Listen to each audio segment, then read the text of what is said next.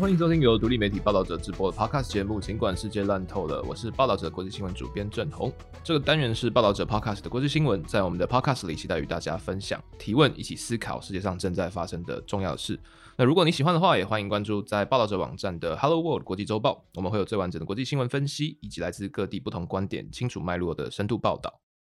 那时间过得很快哦，就来到了二零二三年的二月二十四日。那呃，这一天可能对于大家有不同的意义，但对于新闻工作者，或者是说在过去一年，全世界的国际新闻其实都在关注着一件事情，就是俄罗斯入侵乌克兰的战争一周年哦。那其实，在过去一整年里面，几乎就是乌克兰战争，就算是在台湾的每天的新闻啊，或者是说我们的一些报纸、网络等等，其实每天都还是可以看得到，就是这场战争的一些进度或者一些新闻哦。那包括就是说，可能像高层的政治，比如说像是呃美国总统拜登在这个星期也特别访问了乌克兰，然后他亲自来到了基辅。那或者是说，在就是二月二十一日，那俄国总统普京在就是莫斯科召开啊盛大的特别军事行动的演唱会，他会发表重大的战争演说。那同时也会就是对于接下来未来二零二三年的战争定调说呢，接下来到底是要继续的扩大战事，还是有可能会有和平的曙光？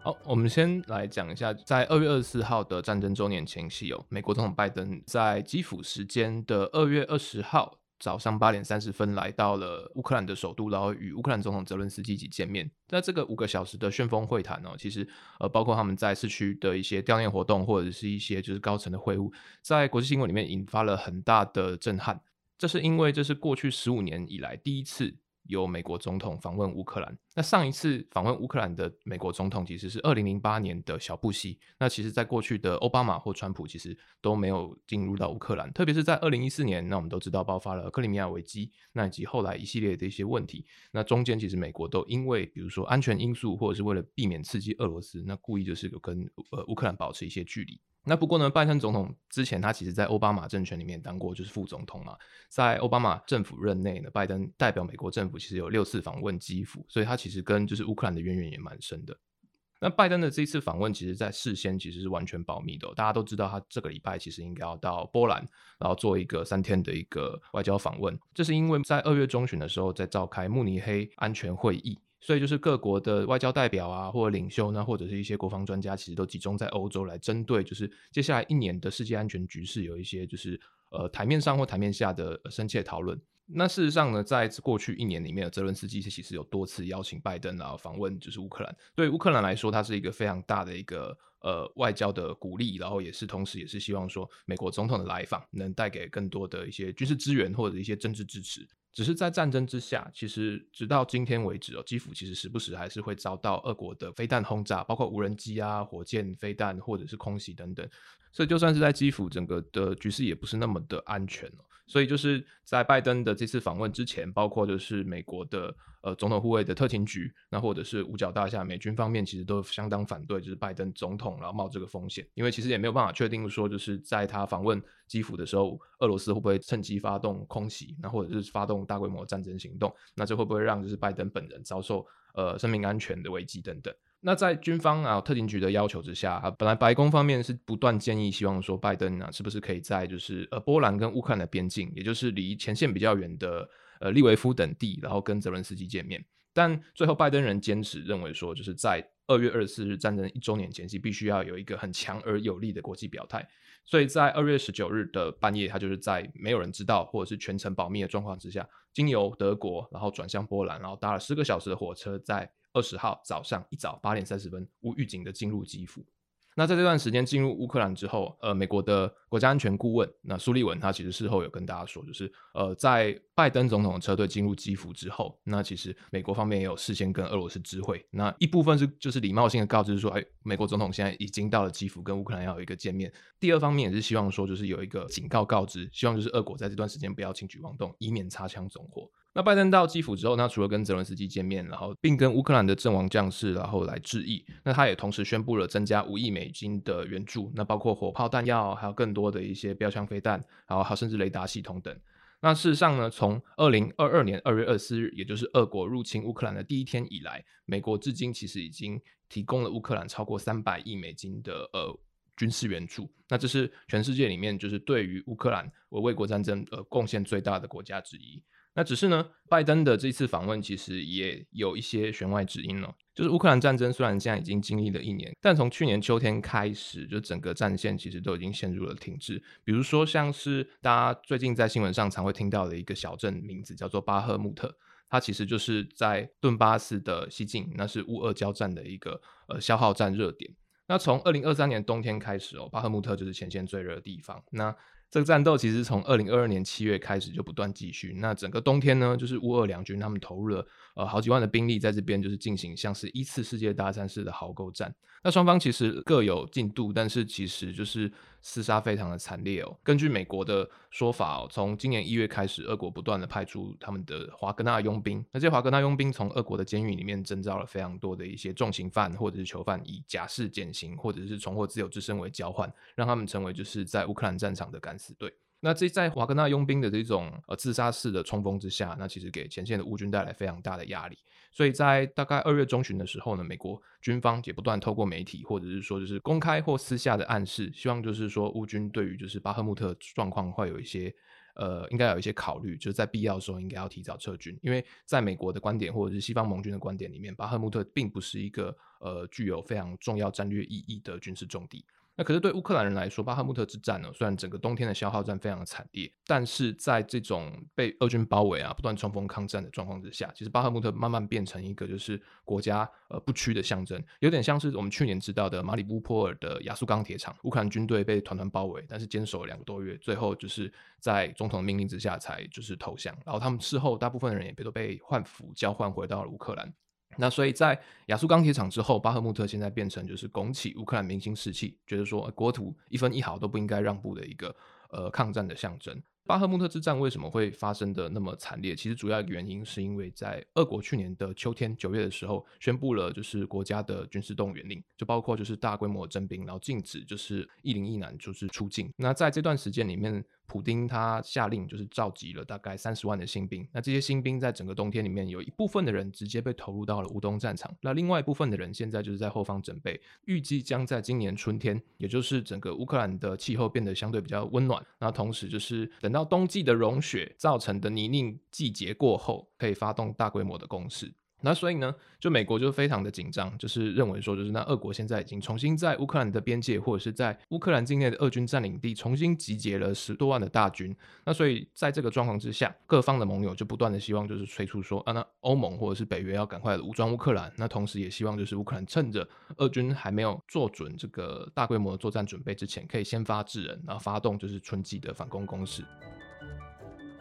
好，在这个状况之下，二月二十四日，它不仅仅是战争的一周年哦，它其实也是就是下一场大规模战役的一个起点。因为随时从现在开始，无论是乌军或者是俄军，都有可能在乌克兰的东部战线发动大规模的攻击行动。那事实上，就是在过去一年里面，大家都知道，乌克兰战争是自二次世界大战以后欧陆所遭遇的最大规模战争。但这个最大规模战争，它具体的意义。大概或者是说它具体的形象大概是什么？那我们这边来讲，回顾一下我们现在已知道的一些战场资讯哦。那俄国入侵乌克兰的第一年，总共造成的军事伤亡总数，保守推算大概在三十万人以上。那这边我们引用的是美国国防部与挪威国防部的分别情报，他们估计俄军的死伤人数大概在十八到二十万人之间。那同时，这乌克兰军队也有大概十万人呃战死或者是受伤。不过我们这边要特别强调的就是说，呃，各方的预估其实都是把战死跟受伤、伤亡是混在一起，因为乌克兰或俄军方面都把士兵的死亡数列为机密，所以外界其实很难以核实，就是究竟有多少的士兵战死。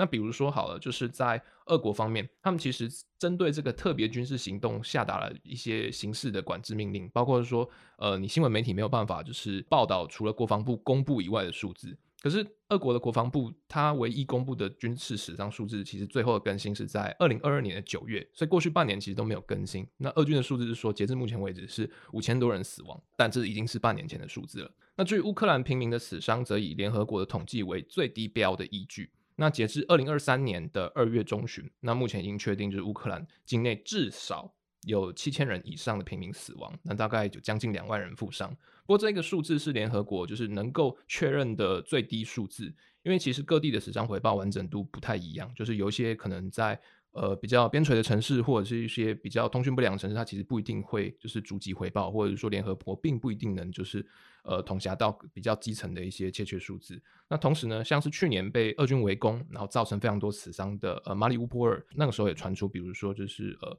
防空洞被俄军故意轰炸，医院被轰炸等，那有大量的平民伤亡。但其实后来就是这些被俄国占领的地区，也有核实数字上面的一些问题，就包括说没有独立的记者，那或者说国际组织其实没有办法就是一一比对，就是平民的一些户籍资料。那所以就是联合国这边也坦诚，就是虽然说我们现在只估计了就有七千多个平民伤亡，但乌克兰平民的死伤实际数字绝对远高于此。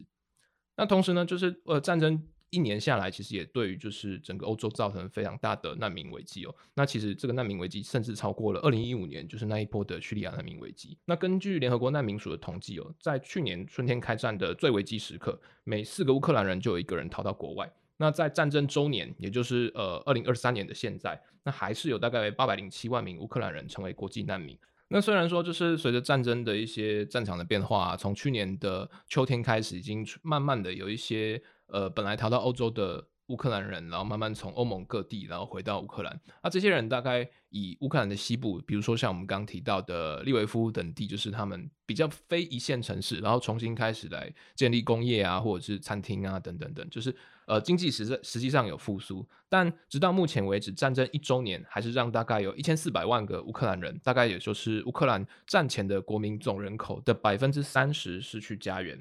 除了这些人口的大量的流失，然后或者是说战争所造成的代价之外，就是呃，截至目前为止，乌克兰境内大概还有百分之十八的国土遭到俄军占领。那之中包括了就是在二零一四年被俄国占领的克里米亚半岛以及就是顿巴斯的一些地区。那除此之外呢，就是在过去一年哦，因为就是整个乌克兰的重工业其实都集中在被俄军占领的东部地区。那还有我们也知道，就是因为农业它其实也遭遇了非常大的一些损害。所以乌克兰的经济在二零二二年，也就战争一周年的时候，其实比起战前大概衰退了三十到四十 percent。那只不过呢，就是你的 GDP 衰退了三十到四十 percent，听起来好像已经是呃直线崩盘。但因为国际的援助，那以及就是呃乌克兰启动了一些暂时体制的一些经济管制，加上乌克兰国民的呃民心士气，其实还是维持在一个非常高昂跟团结的状态。所以整体而言，就是社会上虽然大家都过得非常辛苦，但呃整个社会秩序啊，或者是说经济的运作，其实大概从去年的秋冬开始，就慢慢有一些复苏的迹象。比如说，像是呃许多国际记者，或者是包括呃报道者，去年年底的时候回返回乌克兰的一些报道，其实都有记录到，就是在利维夫或者是基辅，其实反国的乌克兰民众已经慢慢的试着在战时状态里面会维持就是正常的生活。那我们刚讲的就是乌克兰生活，大家可能可以体受到，就是战争虽然对于这个国家造成非常大的冲击与影响，但是基本上就是对于就是要胜利或者是要把国家收复这件事情，就是整个呃乌克兰的政府或者是国家意志，就外界来看还是蛮坚强的。但相对来讲，就在战争一年，那作为侵略者的俄罗斯，那俄国人的生活又变得怎么样？啊，这边我特别想要跟大家分享一段故事啊，或者一段访问。他其实是俄国著名媒体莫斯科回声广播电台的编辑部主任，呃，涅季科托夫。那涅季科托夫他是在乌克兰战争的一周年前夕有接受法国世界报的一个专访。我们比较可能有听过的一些俄国的独立媒体，比如说像得到诺贝尔奖的《新报》，或者是说网络媒体梅杜莎，这些比较在国际上有一些公信力的独立媒体不太一样哦。就是莫斯科回声广播电台其实是苏联解体过渡期。那个时候诞生的一个主流媒体，它成立于一九九零年，那个时候大概离苏联垮台大概只有剩下一年，最后两年的时间，所以它的诞生以及它后后来的蓬勃发展，其实象征的是俄国从共产主义崩溃，然后走向自由经济的一个狂飙时代那像涅基科托夫，他在国际上之所以有名，一部分的原因是因为他见证了就是从就是苏联那种。呃，暴进啊，党禁的那种时刻，然后进入到就是俄罗斯九零年代这种经济危机啊，或者是说这种寡头政治这一个很疯狂的时代，他是这个时代的新闻见证者。那除此之外，他也跟就是比如说像是呃戈巴契夫啊、普丁啊等他们这些呃各代的领导人都有相当好的关系，所以他在俄国或者是说在东欧政治里面，他也被视为是一个非常呃重要的一个媒体人。他整个形象就是有点像是比较传统那种政治保守、经济自由的那种老派的新闻人代表，但与其他独立媒体不一样，或者说莫斯科回声广播电台。它之所以让大家会有一些矛盾的地方，是因为就是它背后其实是大型财团，也就是俄罗斯天然气工业 Gazprom。对于俄国或者是国际新闻有一点点就是概念的呃听众可能会知道，Gazprom 其实在过去二十年里面是在整个欧洲呼风唤雨，因为除了像是天然气能源的一些战略等等，Gazprom 的总部就是在圣彼得堡，圣彼得堡它就是普丁他发迹的这个政治大本营，所以在很长的一段时间之内，就是俄国天然气战略或者是说就是一些跟普丁裙带关系非常相近的这些圣彼得堡邦，就是。透过 Gaspro，然后普丁把所有人都串在一起，所以莫斯科回声广播电台，它虽然是在就是俄国境内相对比较中立，然后没有那么亲政府的一个商业媒体，但是就是因为它背后这种大型财团跟普丁关系很近，所以大家也会对于他的立场采取一种很奇妙或者是很不知道该怎么样去解读他的一个心态。那涅基科托夫虽然强调他新闻是绝对的独立自主哦，可是就是在过去的，特别是在克里米亚危机之后，他其实也是游走于就是呃朝野之间，然后甚至就是跟泽伦斯基也有私交，是那种长袖善舞的那种很特别的典型。可是，在二零二二年战争爆发之后，涅基科托夫他就第一时间就是在呃莫斯科维生广播电台里面就是传达说就是反战的意念，那所以他就是等于是在。呃，开战之后的一个礼拜啊，就接到电话，就意思就是说，那你们现在已经被列为就是外国代理人，因为你们不支持这场特别军事行动。那莫斯科回声电台也在就是呃普丁的命令之下，在去年的三月，然后被强迫关台。那在这个状况之下，就是涅基科托夫他虽然说就是他过去跟政府之间的关系非常好，但是因为战争的关系，或者说因为战争之后他表达反战的关系，所以就是整个莫斯科回声广播电台就是等于是在一一夜之间消失。那在接受就是法国媒体的专访里面，涅季科托夫他其实也有说，就是在莫斯科现在生活其实过得相当的郁闷哦，就是包括说很多的一些独立媒体人其实都流亡海外。那虽然说就是整个社会对于战争会有非常多的不安，可是就是大家其实讨论的内容还是越来越线索啊，比如说像是像就是莫斯科维声广播电台啊，他们在广播的最后一天，他们还旗下有一百一十二个全职的记者，可是，在被关台之后，他们有一半。以上的人出国，那另外一半的人就变成长期失业，那最后还留在俄罗斯境内继续做新闻的人，大概只剩下十五个，也就大概剩下百分之十不到。那除此之外呢，就是涅基科托夫他也发现哦，就是虽然就是在战争初期，就是街头上有非常多的一些年轻人的反战，可是随着就是整个战时经济啊，或者是后来的一些征兵，或者是以及就是军警的镇压。其实现在就是俄国人对于公众参与度反而比起之前更低。大家都知道发生战争，但大家都不能提到战争。那或者是说，就是当整个国际新闻在讲可能有布查大屠杀或者是伊尔平大屠杀，整个俄国社会的呃情绪，无论是你是支持或者是反对战争，就是对于就是俄军在乌克兰境内的暴行，都会保持的一个不愿意相信，然后不愿意坦诚的态度。涅基科夫说，就是整个在莫斯科生活变得很郁闷哦，就人与人的相遇变得越来越少，包括就是大家逃亡，或者是大家就是被封杀，或者甚至被逮捕入狱，就是人与人的互动变得比较猜忌。在讨论战争的时候，其实大家也不会讨论就是乌克兰现况，他们不会讨论巴赫姆特，也不会讨论就是伊久姆，那更不会讨论布查或者是伊尔平，他们讨论的是家庭的故事，比如说因为逃兵而入狱的儿子，然后或者是因为支持特别行动，然后跟家人翻脸打工。那战争使每一个人的人际关系都陷入了一定程度的破裂。那他也提到，是说在战前其实有至少大概一千万的俄罗斯家庭跟乌克兰有一些血缘上的直接联系，包括是说可能是堂兄弟啊、祖父母或非常近的亲属。可在战争之后，这种不信任，然后或者是说这种就是国仇家恨，其实进入了每一个家庭。列斯科科夫说，就是其实他不太认为说接下来战争会有任何的进展。二零二三年对于俄国来说，它只是一场又一场的无意义的屠杀。但他也说，就在这个状况之下。那只要普丁说就是俄国胜利了要撤军，那无论是真的胜利还是假的胜利，只要政府说了算，就是只要政府结束这场战争，其实大家也不会有特别的意见。社会的气氛其实是非常的顺从、无奈，然后已经失去了那种个性。好，那莫斯科回声广播电台的说法是反映了就是留在俄国的一般人的某种情绪的反应哦。但在呃乌俄战争一周年的另外一个同时，除了我们刚刚提到的，比如说经济啊，或者是战争、人民死伤，以及就是下一波就大规模战役的即将爆发，另外一个在呃战争周年引发大家讨论的一个关键，其实是中国。那中国当然跟我们的这些呃。政治啊或军事的一些对峙是大家都蛮熟悉的。可是，在乌克兰战场上，过去的一年，中国对外立场是保持中立，但是它其实在经济啊或者是国际制裁的问题上，不断的在支援着俄罗斯哦。比如说像是俄国经济，它过去一年其实被西方强烈制裁，但全年的 GDP 大概只衰退了大概三点三到三点四 percent 而已。那之中，其中一个关键就是，呃，整个中国的一些大量的能源采购，那也就是说，有一些就是外商的转口贸易开始转到土耳其以及中国来做一些就是水货交易等。所以，对于一般的可能就是中产阶级以上的俄国人，他们在经济制裁之下，虽然有一点不方便，但比如说像是 iPhone，